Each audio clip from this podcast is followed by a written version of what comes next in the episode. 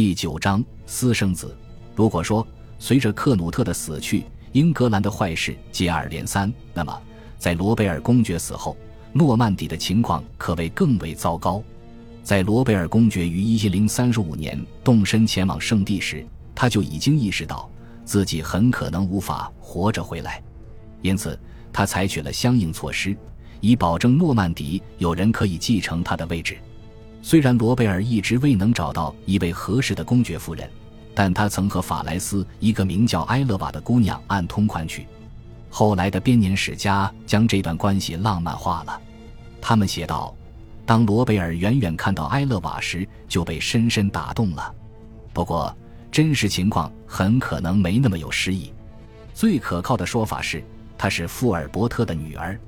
在某些文献当中，她的身份是殡仪执事。而在另一些文献当中，他则是公爵府邸的管家。罗贝尔与他之间的恋情应该早在公爵一千零二十七年登基前就已萌发，因为在一千零二十七年或一千零二十八年，埃勒瓦便为公爵诞下一子。为纪念他的曾祖父，受封伊始的罗贝尔公爵给这个男孩起名威廉。毫无疑问，小威廉的前途不可限量。尽管后人最终给了他征服者的称号，但在他死后不久，人们还是尊称他为大帝。与他同时代的人在提到威廉时，都不免联想到他的身世。据说，他年轻时常因他母亲的卑微出身而遭到嘲弄，但凡在其晚年所写的编年史著作，都称他为私生子。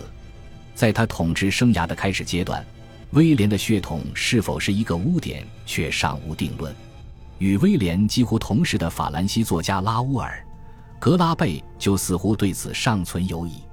一方面，他确信罗贝尔公爵没有合法婚生子这件事是造成他的诺曼底臣民非常困扰的缘由之一；另一方面，他指出，诺曼人一直都愿意接受非婚生子作为其统治者。当威廉出生的时候，人们的观点可能正在发生变化。格拉贝进一步指出。非婚生子继位的这种习俗很可能为当时的人所反感，这一点表明当时的某些人是极为反感这件事的。例如，瑞米耶日的威廉就认为非婚生子女继位非常令人尴尬。从他的记述当中，我们便可以看出这一点。他提到，以往的诺曼底公爵以丹麦人的方式抢夺妻子，却完全回避了罗贝尔与埃勒瓦私通之事。即便修道院僧侣会因为私生子的事而感到困扰，俗人对此事的态度却似乎更加平和。正如我们之前所看到的那样，英格兰人起初并不愿选择受过徒有礼的王后所生的哈萨克努特当他们的国王，而更愿意看到克努特的非婚生子登基。类似的，尽管罗贝尔在就任公爵后便很快结束了他与埃勒瓦的关系。但他后来还是提拔了埃勒瓦家族的男性成员，让他们到自己的宫廷里担任要职。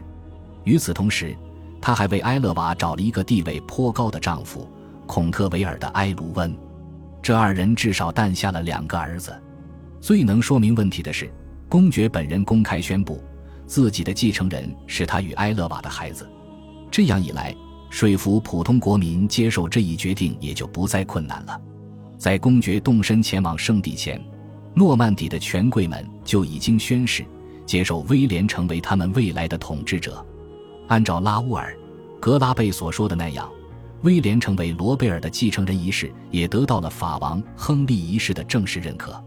亨利一世最近之所以能够重新掌权，在很大程度上是因为受到了诺曼底方面的援助。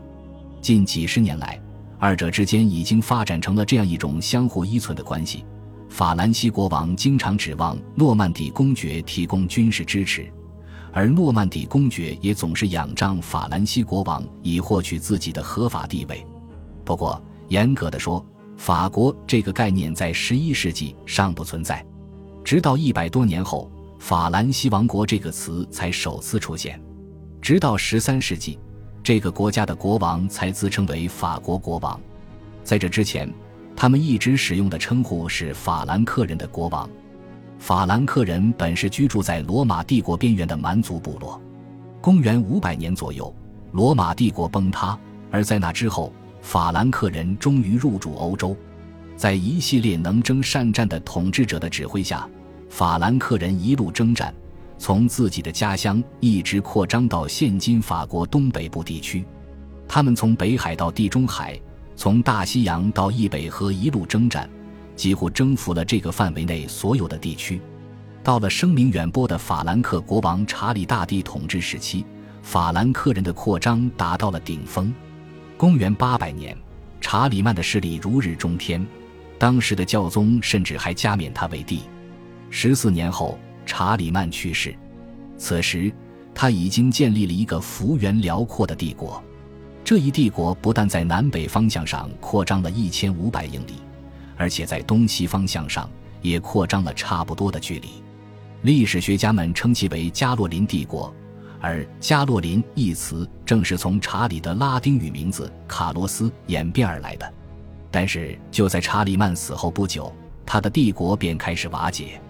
无论我们如何为这一帝国的扩张找借口，这个帝国就是建立在掠夺战争之上的。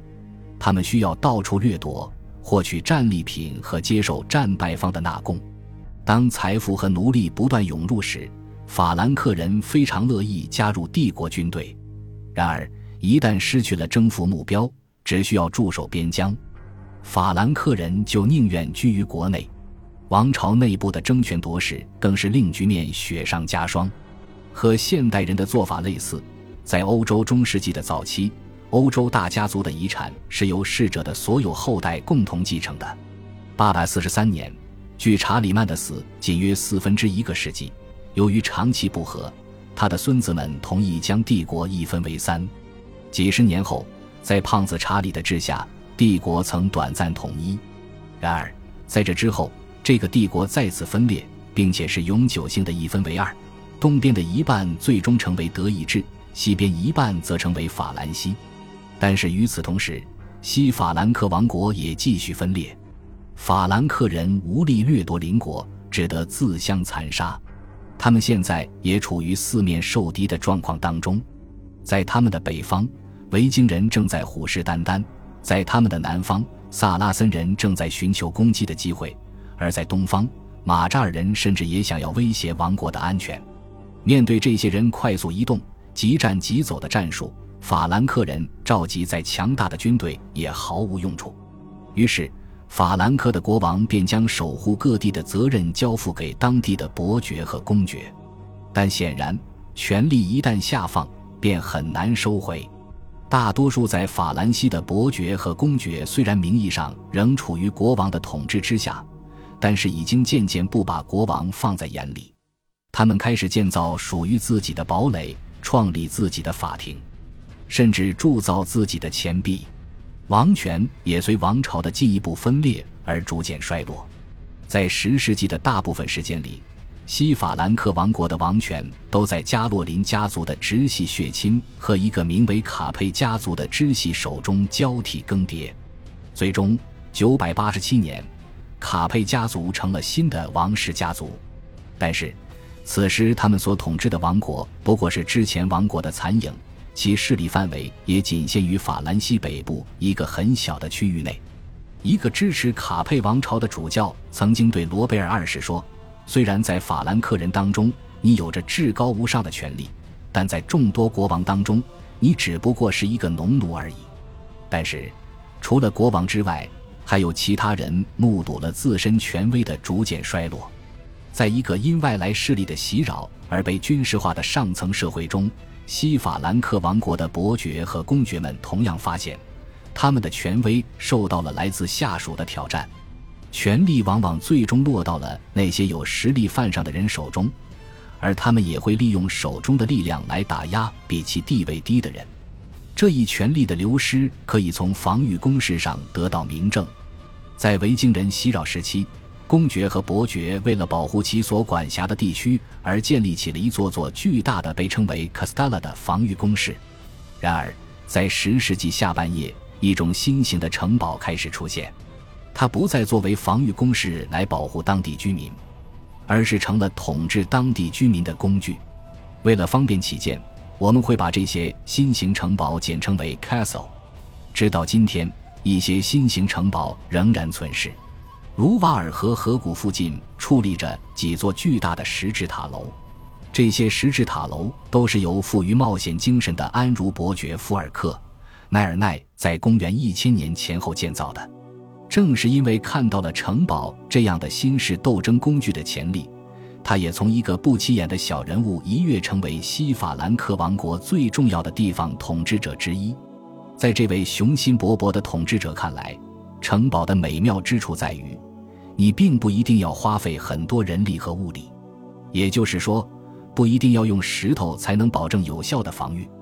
为了保证对一个区域的统治，人们也可以用土垒起围墙，并在围墙的上面建造木栅栏。如果使用这一方法的话，只会花去很少的预算。城堡建造者不一定要建起一个石头造的主楼，作为替代，他们可以堆起一个土堆。并且在其上建造简单的木塔，无论是巨大的石塔还是土堆，这些东西都是人们之前闻所未闻的。这一新发明令家底不那么丰厚的人也可以抵御他们的上位者，或是在邻居的包围中保护自己。无论其统治多么有争议，或是遭人憎恨，他们也可以用城堡在当地建立起自己的统治。感谢您的收听。喜欢别忘了订阅加关注，主页有更多精彩内容。